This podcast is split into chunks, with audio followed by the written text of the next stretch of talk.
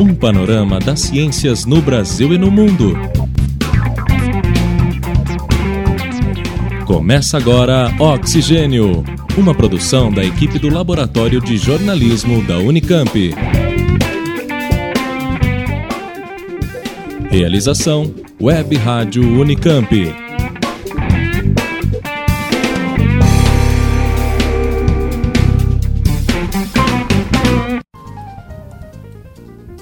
Olá, bem-vindo ao programa Oxigênio. Esta é a nossa edição número 13. Na entrevista, o assunto é o impacto da criação de crustáceos em manguezais da região Nordeste com a pesquisadora Juliana Schober Lima. Você vai conferir uma reportagem sobre a pesquisa liderada por um brasileiro no Canadá que é promissora para o tratamento de câncer. Outra reportagem traz um pouco das discussões que aconteceram no Fórum sobre Estado Laico e Intolerância, realizado na Unicamp. A coluna de saúde com Esther Mendes é sobre a relação entre exercício, redução de gordura e nível de glicose. Além disso, o tema Missão Espacial está em duas sessões de hoje. Em Arquivo da Ciência, conheça um pouco da história de 15 anos da Estação Espacial Internacional. E no final do programa, a gente conta um pouco sobre o filme Perdido em Marte. Confira as notícias. Notas de ciência. Durante o seu mestrado na PUC São Paulo, Ana Luísa Melset seguiu ricos e pobres da capital paulista, munida do mapa da exclusão social da cidade, que faz parte do Atlas de Exclusão Social no Brasil. Ela queria saber se o acesso desigual a bens materiais e culturais fazia com que jovens, matriculados no terceiro ano do ensino médio, pensassem e sentissem de formas diferentes a desigualdade social. Para isso, pediu que cada um deles escrevesse duas redações, uma sobre o próprio futuro e a outra a respeito do que imagina para um jovem numa classe social diferente da sua. A investigação, dessa forma, os deslocou de sua realidade objetiva para entender a dimensão subjetiva da desigualdade social, através de seus modos de ser, sentir e significar o amanhã. Entre os principais resultados do trabalho, publicados em setembro na revista da Faculdade de Educação da USP, há destaque para o silenciamento e a indisposição dos estudantes para falar sobre o outro. Ao todo, participaram 23 jovens de uma escola pública de um bairro pobre, e 18 jovens ricos que frequentavam uma escola particular de prestígio. Segundo o estudo, as significações postas em nossa sociedade e que parecem condições importantes para a manutenção das desigualdades sociais aparecem nas redações de ambos os jovens. Notou-se daí que as desigualdades sociais foram naturalizadas pelos jovens, que as justificaram a partir de esforços pessoais e até por conta de heranças familiares. Além disso, chegaram a valorizar o padrão de vida das elites como modelo a ser alcançado, com depreciação das camadas pobres. Os elementos não revelados pelos grupos parecem encorpar outro ponto importante da conclusão do trabalho de Ana Luísa, o de que há desconhecimento de uma camada sobre a outra. A suspeita, portanto, é que a desigualdade social seja algo que permanece ocultado em cada um de nós e em nossa sociedade, incomodando a todos. Daí a polidez na fala sobre o esforço e o sucesso do pobre esconderia o entendimento de um destino sofrido. Já no caso do rico, quando se afirma o seu inevitável sucesso, se oculta a certeza do jogo de cartas marcadas. Edvan Lessa, para Notas de Ciência.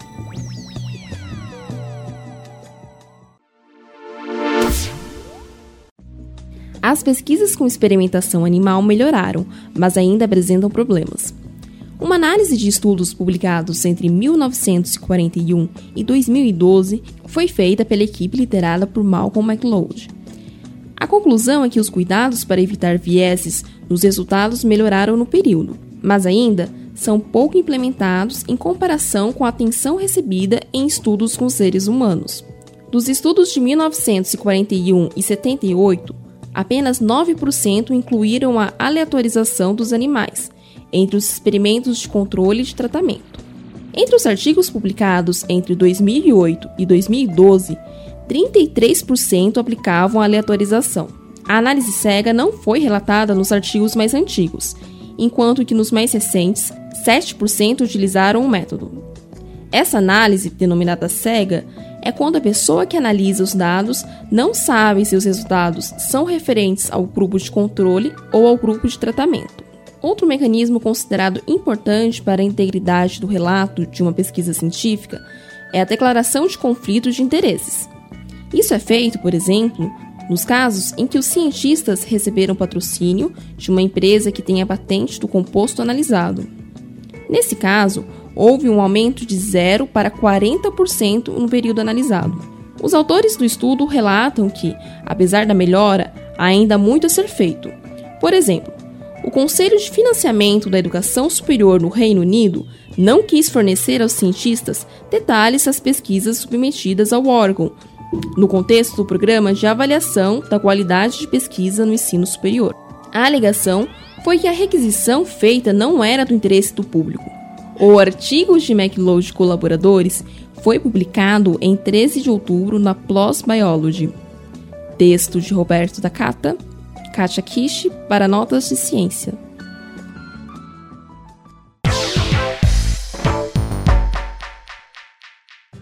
Uma nova técnica ajuda o corpo a enxergar células cancerosas como se fossem vírus e, assim, consegue estimular o sistema imunológico a combater o tumor.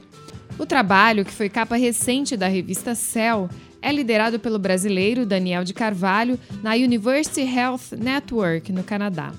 Confira a reportagem. Os cânceres passam despercebidos pelo sistema de defesa do organismo porque são uma proliferação desordenada de células do nosso próprio corpo.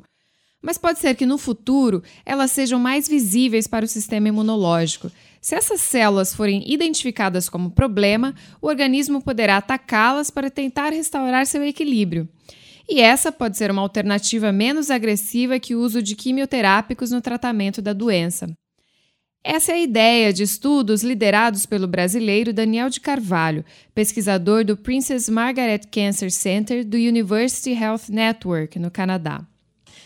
O trabalho foi tema de capa da revista Cell recentemente. E a ideia é que a célula tumoral geralmente ela vem de uma célula normal própria do corpo, então o corpo tem pouca, o sistema imune tem pouca capacidade de reconhecer essa célula tumoral e de atacá-la. Então, se a gente consegue enganar essa célula tumoral de certa forma, aparecer uma célula infectada por vírus, o sistema imune agora é bem mais treinado para reconhecer uma célula infectada por vírus e a nossa ideia é que isso vai melhorar a resposta imune contra o tumor. Os pesquisadores usaram uma droga, a decitabina, que reage com o DNA de células cancerosas, resultando em RNA viral. Isso desperta uma resposta antiviral do sistema imune. É como se ele confundisse as células cancerosas com células infectadas por vírus. Por isso, a técnica foi apelidada de mimetismo viral, e a equipe de Carvalho foi a primeira a enxergar o potencial da decitabina para isso. Os resultados de testes em camundongos com câncer de colo retal obtiveram bons resultados. O próximo passo é testes com humanos, que já estão aprovados para 2016. A partir do próximo ano, a gente vai ter esse tratamento iniciado, os testes em humanos. Então, pelo menos 60 pessoas vão ser tratadas com essa droga, com esse mecanismo. Em mais ou menos dois anos, a gente deve começar a ter os resultados desse teste. E se os resultados forem positivos, é possível que bem rapidamente esse teste se torne disponível, esse, esse tratamento se torne disponível para é, clinicamente para as pessoas. Principalmente porque as duas drogas que a gente usa já são drogas aprovadas para serem usadas em humano. E essa combinação que é, a, que, é a, que é a novidade nossa. Então, se a combinação se mostrar eficiente, a, o aprovamento disso é muito rápido. Então, a gente espera que talvez 3, 4 anos, se tudo funcionar, já poderia estar disponível.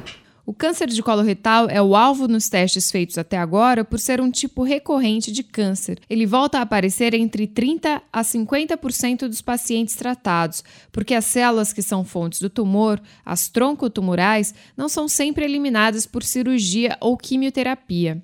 Assim, o foco é usar o mimetismo viral como imunoterapia sobre essas células raiz e observar se elas são destruídas, evitando a recorrência da doença. A técnica promete ser menos invasiva que a quimioterapia convencional. O mimetismo viral pode ainda ser uma alternativa para aumentar a eficácia de imunoterapias já usadas no tratamento de câncer. Em alguns casos, como no câncer de cólon, elas são bem-sucedidas em apenas 5% dos casos. Daniel de Carvalho falou sobre esse trabalho durante o 40 Congresso Internacional da Sociedade Brasileira de Imunologia, que aconteceu em outubro no Guarujá, em São Paulo. Com a produção de Meg Rodrigues, Patrícia Santos para o programa Oxigênio. Se o Estado é laico, como lidar com tantas manifestações de crença e doutrina na sociedade brasileira, já que é direito garantido pela Constituição Federal? O Fórum Laicidade e Intolerância discutiu esses e outros temas em outubro na Unicamp. Laicidade e intolerância foi o tema do Fórum Penses no final de outubro. A discussão foi sobre representatividade religiosa na esfera pública brasileira a relação de líderes políticos com diversas crenças e fundamentalismo religioso no legislativo. Entre antropólogos, historiadores e jornalistas também compareceram representantes públicos, o deputado federal Jean Willis, do PSOL, e o senador do Amapá, João Capiberibe. A primeira mesa explorou o tema da contradição entre Estado laico e sociedade religiosa. Um dos pontos levantados é de que religião e sociedade são inseparáveis e, como elemento histórico-cultural, a religião está presente inclusive na política. Assumir, reconhecer e respeitar a pluralidade de crenças é chave para que o Estado avance nessas questões, como afirma a professora e jornalista Magali Cunha. E essa é uma relação histórica, que não dá para a gente dizer chega, acabou, não dá mais. O que a gente precisa fazer é compreender como é que essa relação histórica se dá, entender o nosso presente e construir novas relações. Mas, como uma sociedade plural e democrática, a gente não pode excluir as religiões dos processos, porque as religiões são parte desses processos da nossa dinâmica social, cultural, política. Né?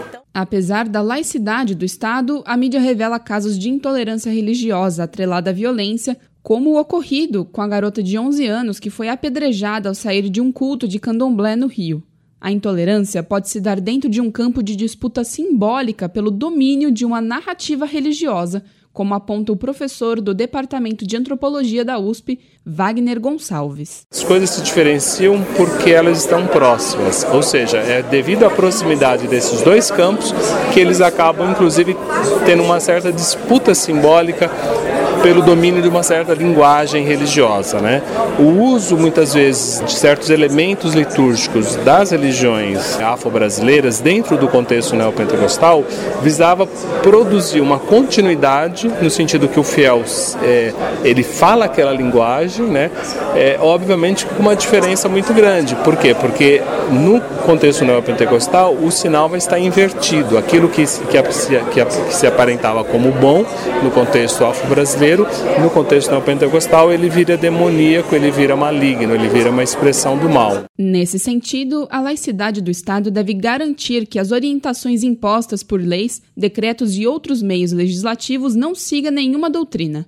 Entretanto, ele garante que seja respeitado o direito de cada cidadão à liberdade e inviolabilidade de consciência de crença, conforme afirma o juiz e antropólogo Roberto Lorea. O Estado é laico, é que, é que a laicidade comporta graus. Então eu, eu, prefiro citar o artigo 5 inciso 6 que diz a inviolabilidade de consciência de crença. A partir desse conceito, você vê se alguma ah, medida, alguma lei, se alguma política pública, se algum decreto, se algum ato administrativo, ele viola a sua liberdade de consciência de crença. Quando eu digo a sua, eu quero dizer de todos. E aí você vai ver que às vezes uma restrição, ela se dá exclusivamente a uma religião e não a todas. Ou seja, na verdade, não é uma violação aqui, há uma adequação. Diminuir né, a presença, eventualmente, por exemplo, de um símbolo religioso específico nos espaços públicos, para que esse espaço seja realmente o que o nome diz, público, de todos, e não público, mas carimbado, ornamentado, vamos dizer, numa eficácia simbólica de pertencimento a uma determinada religião. O deputado federal Jean Willis, do PSOL, lembra que na história brasileira houve perseguição de alguns cultos religiosos, como o do candomblé. Práticas relacionadas à doutrina foram criminalizadas, como a capoeira e o uso da maconha. O deputado, um dos líderes da Frente Parlamentar dos Povos Tradicionais de Terreiro, afirma que, frente ao fundamentalismo cristão presente na política brasileira, os povos tradicionais continuam na luta em busca de representatividade na esfera pública. Os povos tradicionais de terreiro sempre resistiram, desde é, a época de Getúlio Vargas, quando a perseguição, a perseguição aos candomblés era oficial, era institucional, quer dizer, o Estado perseguia deliberadamente os candomblés, a capoeira, né, os praticantes de capoeira. É, aliás, não por acaso, também na mesma época em que decidiu-se criminalizar os terreiros de candomblés, é, a capoeira também se criminalizou a maconha, que era então não era criminalizada e era utilizada por comunidades negras. Então foi uma maneira que, que o Estado encontrou de punir e prender os negros e não criar políticas públicas de inserção deles no mercado de trabalho uhum. após a, a abolição da escravatura. Mas, nos últimos tempos, diante do fundamentalismo cristão, os povos tradicionais decidiram é, se organizar no sentido de eleger, talvez, representantes para a Câmara dos Deputados.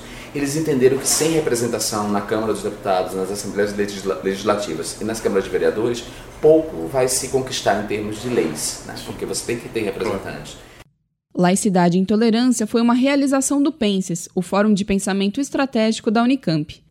Você pode conferir o registro geral do fórum, feito pela RTV Unicamp no site rtv.unicamp.br. Vitória Monte para o programa Oxigênio.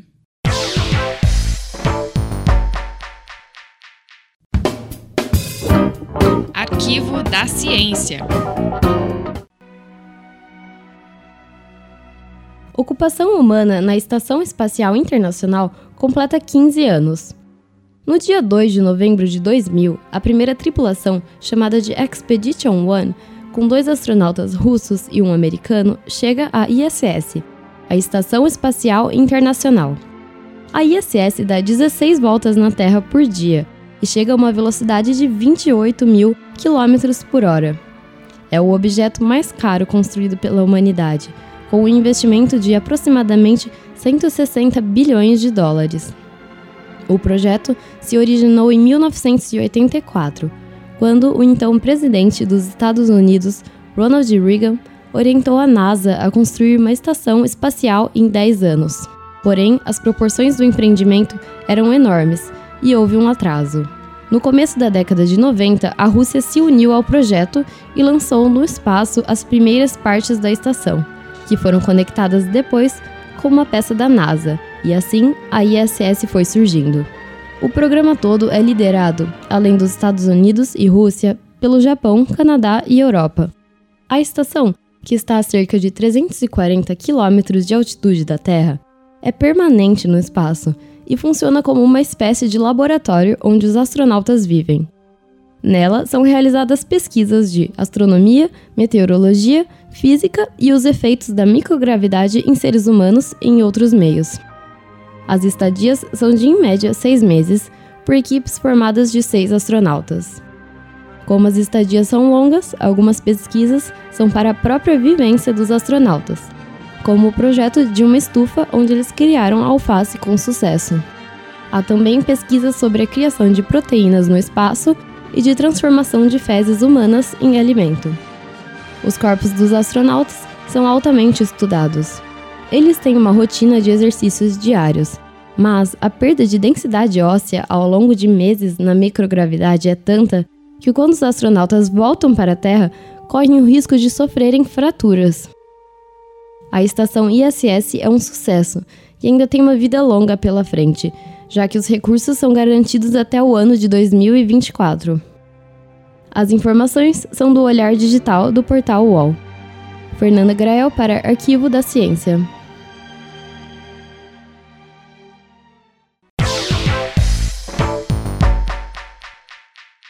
A carcinicultura marinha, que é a criação de camarões em viveiros, é importante fonte de subsistência para muitas famílias do Nordeste brasileiro.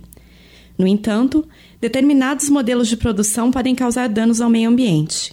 No ano passado, entrou em vigor a Resolução SEMA número 21 de 2014, que dispõe sobre normas e critérios para regularização ambiental de empreendimentos e atividades de carcinicultura no estado de Sergipe.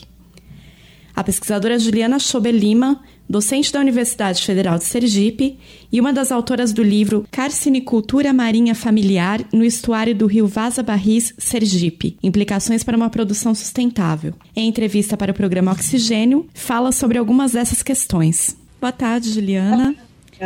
Primeira questão que nós gostaríamos de fazer é de que forma a carcinicultura surgiu em Sergipe? Boa tarde, Gabriele.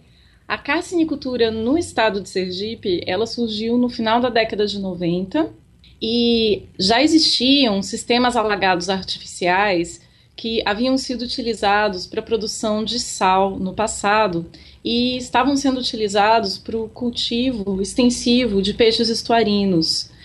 Então, esses sistemas alagados artificiais, também chamados de viveiros escavados em terra, eles apresentam uma condição muito propícia para o cultivo do camarão marinho da espécie Peneus vanamei. Então, esses, seguindo a tendência nacional de utilização do espaço estuarino pela carcinicultura, o estado de Sergipe também começou a utilizar o camarão nesses, nesses viveiros e o camarão ele se adaptou muito bem aqui nessa região. E Juliana, e hoje quem participa dessa atividade? Existe algum tipo de conflito entre grandes e pequenos produtores? Então, atualmente é, a gente não pode afirmar com clareza qual é a composição exata do perfil desses produtores, tá? Porque nos últimos cinco anos existiu uma grande diversidade de atores é, começando a cultivar camarão aqui no estado de Sergipe. O que eu posso afirmar é que no ano de 2008, quando o grupo de estudos em aquicultura e sustentabilidade da Universidade Federal de Sergipe começou a trabalhar na questão da carcinicultura no estado, o nosso grupo de pesquisa conseguiu identificar dois grupos muito distintos. Existia um grupo de produtores, que era numericamente menos expressivo, que se localizava, se localiza até hoje, num local que era chamado de terras altas. As terras altas são viveiros que precisam bombear água para dentro do sistema de produção. Esses viveiros de terras altas, em geral, não todos, mas em geral, eles pertencem a produtores que são produtores mais intensivos e eles utilizam mais insumos para produção. Tem um outro grupo também, no ano de 2008, a gente identificou um outro grupo, que por sinal esse grupo era responsável pela grande parte da produção em volume de camarão marinho cultivado aqui no estado de Sergipe, esse outro grupo é o que a gente chama de produtores de terras baixas. E esses produtores de terras baixas, eles em geral, nem sempre, mas em geral, eles apresentam um perfil de produção extensivo, eles utilizam poucos insumos e os nossos estudos de indicadores ambientais mostram que esses produtores eles são mais sustentáveis do ponto de vista social e ambiental também. E esses tá. produtores que fazem essa produção mais extensiva, qual é a relação deles com o, a comunidade, com o ambiente? É, do ponto de vista ambiental, como eles têm um manejo de produção que é extensivo e eles utilizam poucos insumos, ou seja, pouca ração ou nenhuma ração, também geralmente não utilizam cal, é, esses produtores eles têm uma interação muito mais positiva, o viveiro deles tem uma interação muito mais positiva com o ecossistema adjacente ao viveiro do que produtores que são mais intensivos. É, esses produtores também quando você tem um ambiente que é muito eutrofizado, tem excesso de matéria orgânica e nutriente, os nossos estudos mostraram que alguns desses viveiros, não todos, pode transformar excesso de matéria orgânica e nutrientes do estuário em biomassa de pescado. Isso, do ponto de vista da sustentabilidade ambiental, é muito interessante, né? é muito positivo. Com relação às questões sociais, um produtor, quando ele tem vínculos com o local, ele tem também uma interação diferente com a comunidade estuarina, né? Então, é, os estuários têm vários. Nos estuários a gente vai ter, por exemplo, as marisqueiras, a gente vai ter os pescadores e todas essas populações elas dependem do estuário para a segurança alimentar, esses produtores que têm conexões sociais e culturais e, sobretudo, históricas, porque muitos são filhos de marisqueiras ou de pescadores que habitam o estuário, habitaram o estuário há muito tempo, é, esse grupo de produtores eles permitem que exista uma maior participação da sociedade local nesse sistema produtivo. Como, por exemplo, por exemplo, tem produtores que eles nesse local de terras baixas que eles vendem o pescado retirado dos viveiros a preços mais acessíveis para as marisqueiras. Tem produtores que colaboram com as marisqueiras, que revendem o camarão que sai do viveiro nas feiras locais. Os camarão, o camarão que sai do viveiro, com muita frequência, com o viveiro dos, dos viveiro dos pequenos produtores, ele vai ser vendido em outros locais, em feiras locais. Isso faz com que a população local também tenha acesso ao pescado que é produzido nos viveiros por um preço mais acessível. Tem também outra coisa interessante. Quando o manejo utilizado é um manejo mais extensivo, ele também permite que exista uma biodiversidade maior de espécies marinhas dentro do viveiro. Essas espécies, né, que são espécies estuarinas na realidade, de peixe e de camarão, são espécies muito importantes para a comunidade local. E, de certa forma, dependendo do manejo utilizado, é possível fazer com que esses viveiros eles aumentem a disponibilidade de pescado de alta qualidade para a população local. Sistemas de produção que são muito intensivos não têm essa interação. Eles não contribuem com a comunidade local da mesma forma que esses pequenos viveiros extensivos. Certo. Tá. Juliana, é... é... A, a carcinicultura a pode trazer algum tipo de problema para o meio ambiente? E, e se pode, quais são esses problemas? Pode é, a carcinicultura, já existem estudos científicos no mundo inteiro e também no Brasil, mostrando que a carcinicultura marinha ela pode ter um impacto ambiental muito negativo. A extração de mangues, por exemplo, a redução da biodiversidade estuarina, o aumento de matéria orgânica e aporte de nutrientes nos estuários também pode ser resultante do aumento dos sistemas de carcinicultura dentro dos estuários, nas regiões estuarinas.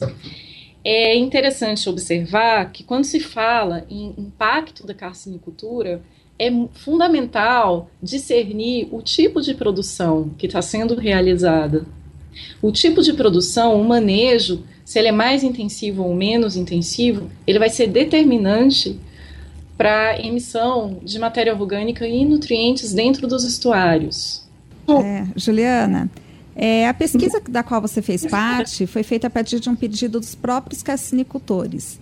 É, como os pesquisadores uhum. e a atuação de órgãos como o SEBRAE ajudam esses produtores? Qual é a relação que você faz entre a ciência e a prática mesmo, né? Que... É, os trabalhos da, da Universidade Federal de Sergipe, através do grupo de pesquisas que eu coordeno, que é o grupo de estudo sobre aquicultura e sustentabilidade, é, ele mostrou pela esse todos os estudos que foram realizados desde o ano de 2008, eles indicaram modos de produção que podem trazer uma, uma contribuição positiva para os estuários. É, a gente avaliou índices de produção, a gente avaliou índices de sustentabilidade, vários tipos de indicadores que mostraram que os sistemas de carcinicultura eles podem ter um papel muito positivo ou eles podem ter um papel muito negativo nas regiões estuarinas no Brasil.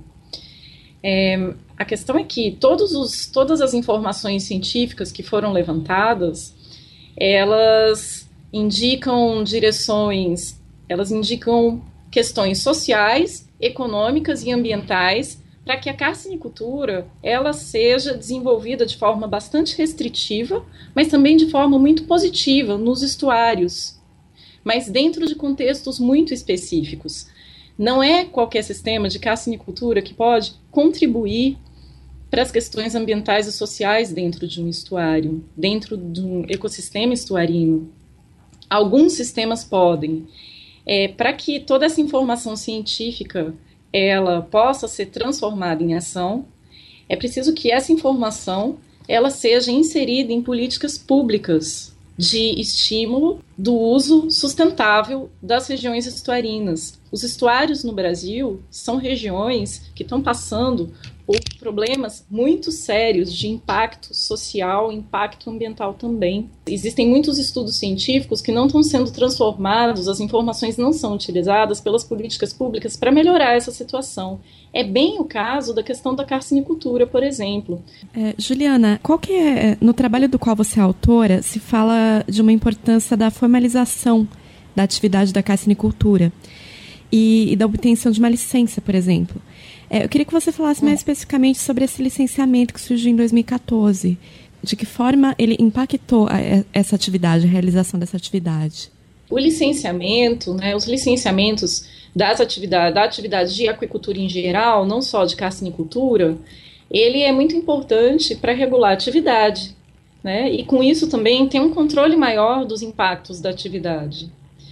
É, essa, no ano de 2014, né, a gente tem a resolução SEMA, por exemplo, a resolução SEMA número 21 de, do ano de 2014, que ela dispõe sobre as normas e critérios para regularização ambiental de empreendimentos e atividades de carcinicultura no estado de Sergipe. É, esse tipo de, de licenciamento, esse tipo de reconhecimento da atividade através de normas, né, e como a atividade ela pode funcionar, como a atividade ela vai estar se desenvolvendo é, a partir de normas e resoluções, isso é fundamental para que se tenha um controle maior da atividade. Do ponto de vista dos produtores, o licenciamento ele é fundamental para que o produtor ele deixe de ser um produtor irregular. Então, agora, depois da, da, com a possibilidade de licenciamento, ele se torna um produtor regularizado.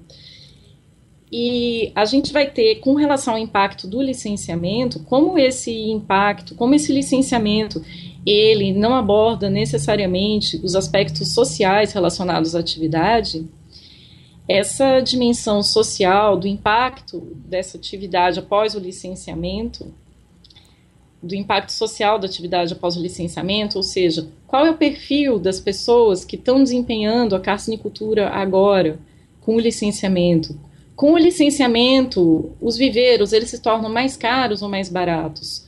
Com a possibilidade de licenciamento, a gente vai ter um estímulo às pessoas locais a permanecerem no local ou saírem do local. Com a possibilidade de, de licenciamento, quais são, qual é efetivamente, quais são as formas de produção que vão permitir que a atividade ela seja desenvolvida no estuário de uma forma sustentável. É, o nosso grupo de pesquisa ele continua fazendo estudos, né, inclusive mensurando as áreas que existiam para carcinicultura antes do licenciamento e depois do licenciamento, entre outros parâmetros também. E a gente acredita que a gente vai poder ter uma, uma resposta mais clara sobre o impacto do licenciamento na atividade a partir da análise desses dados que a gente tem realizado. Mas uma coisa é certa, um licenciamento sozinho, ele não é suficiente para tornar a atividade sustentável. Para a atividade ela se tornar sustentável, é preciso ter uma política pública que delimite muito bem qual é o perfil social de produtores que teriam, que poderiam exercer atividade dentro de um estuário, e não só o perfil social também, mas qual é o manejo permitido para que a atividade ela não seja uma atividade poluente dentro de um estuário. E, Juliane, tem que ter fiscalização também, né? Tem que ter fiscalização. A fiscalização também é outro desafio. Né? A fiscalização aqui no estado e outros estados também no Nordeste, ela vem, vem existindo, né? A atividade ela também vem sendo fiscalizada, mas de forma ainda não suficiente. De forma não suficiente. Então a fiscalização ela é fundamental para que a gente tenha certeza que todos os produtores eles estão cumprindo as normas das resoluções e estão cumprindo as normas do licenciamento. Mas a, a própria fiscalização, ela é também um desafio.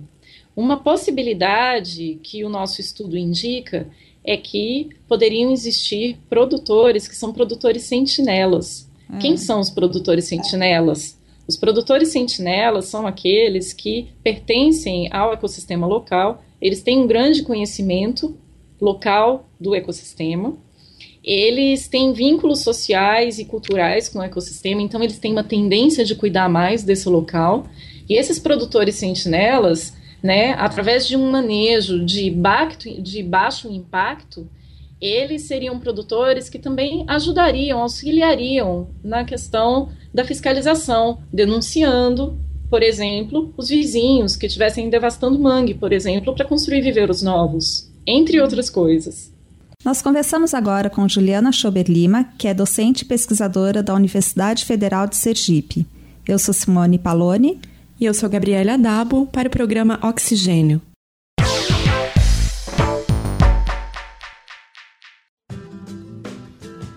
Na coluna sobre saúde, a educadora física Esther Mendes fala sobre a relação entre exercício, redução de gordura abdominal e do nível de glicose. Você vai saber novidades que as pesquisas na área trazem para o tema. Quais os efeitos do exercício sobre a gordura abdominal e a tolerância à glicose? A gordura acumulada na região abdominal é denominada obesidade central ou gordura visceral. Esse tipo de obesidade está diretamente associado ao diabetes tipo 2 aquele desenvolvido na idade adulta e que é tratado com antidiabéticos orais. O pâncreas produz insulina, mas a membrana das células perde sua permeabilidade, impedindo a entrada da insulina e a captação de glicose. Surge a intolerância à glicose, que é o aumento dos níveis no sangue em valores entre 100 e 125 miligramas por decilitro. Porém, se não tratada, dará origem ao diabetes, glicemia de jejum superior a 126 miligramas por decilitro. Um estudo realizado no Canadá contou com 300 adultos com obesidade abdominal e intolerância à glicose, que participaram de um programa de exercícios de, com 24 semanas e 5 sessões semanais. Os participantes foram divididos em quatro grupos, contendo homens e mulheres. O primeiro grupo foi chamado de grupo controle e não fez exercício algum. O segundo grupo, chamado de LALI, realizou exercícios em baixa quantidade, em média 31 minutos, e com intensidade moderada, ou seja, intensidade 5 em uma escala entre 0 e 10. O terceiro grupo foi chamado de HALI, alta quantidade de exercício, em média 58 minutos e intensidade moderada. O quarto grupo foi chamado de HA-HI, alta quantidade de exercícios, média de 40 minutos e intensidade alta, 7,5 em uma escala entre 0 e 10. A quantidade de atividade física diária, mensurada em todos os grupos com o uso de um acelerômetro, foi bastante semelhante entre todos os participantes. O nível de glicose no sangue foi mensurado duas horas após o término das sessões de treinamento. Os resultados mostraram que, nos grupos que praticaram exercícios em maior quantidade, com intensidade moderada e alta, a redução da circunferência abdominal foi de 4,6 centímetros. No grupo que praticou exercícios em menor quantidade e intensidade moderada, a redução foi de 3,9 centímetros.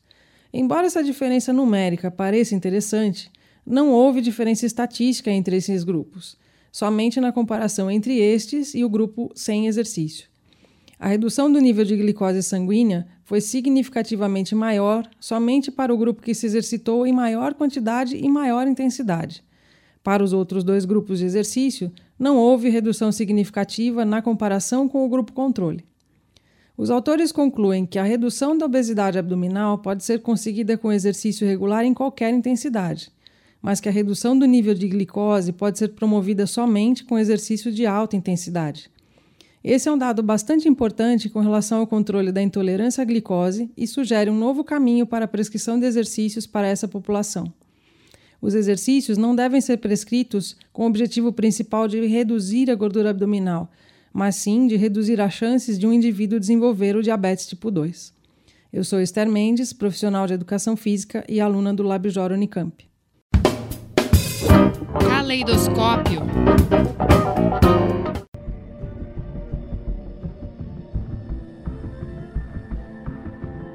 Um homem e os vastos horizontes do planeta vermelho.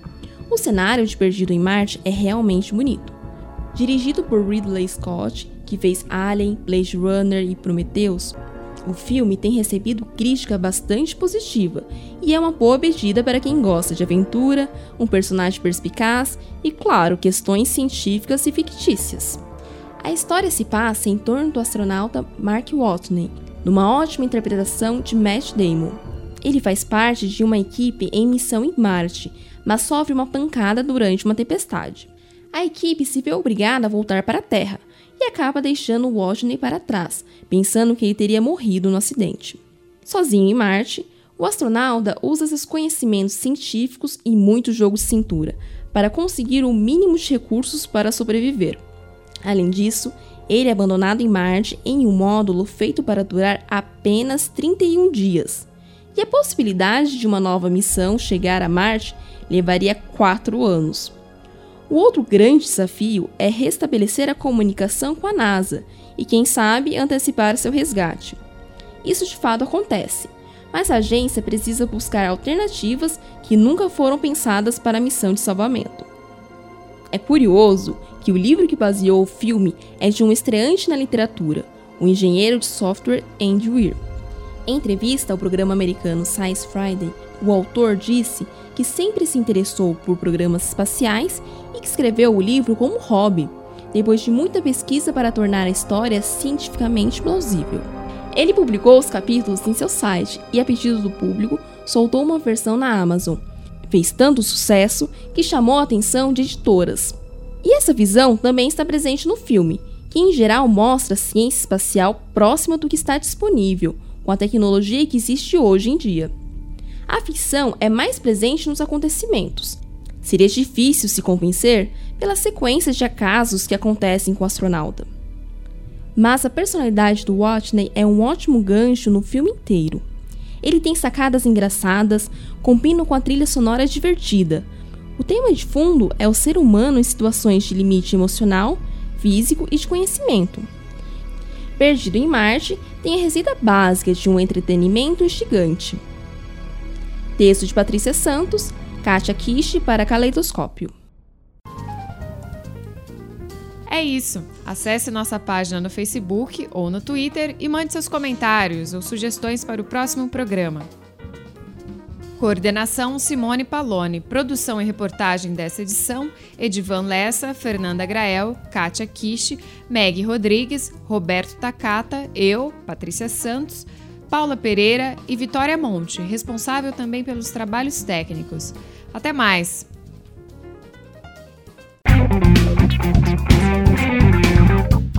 Termina agora o programa Oxigênio uma produção da equipe do Laboratório de Jornalismo da Unicamp. Realização Web Rádio Unicamp. Continue com nossa programação.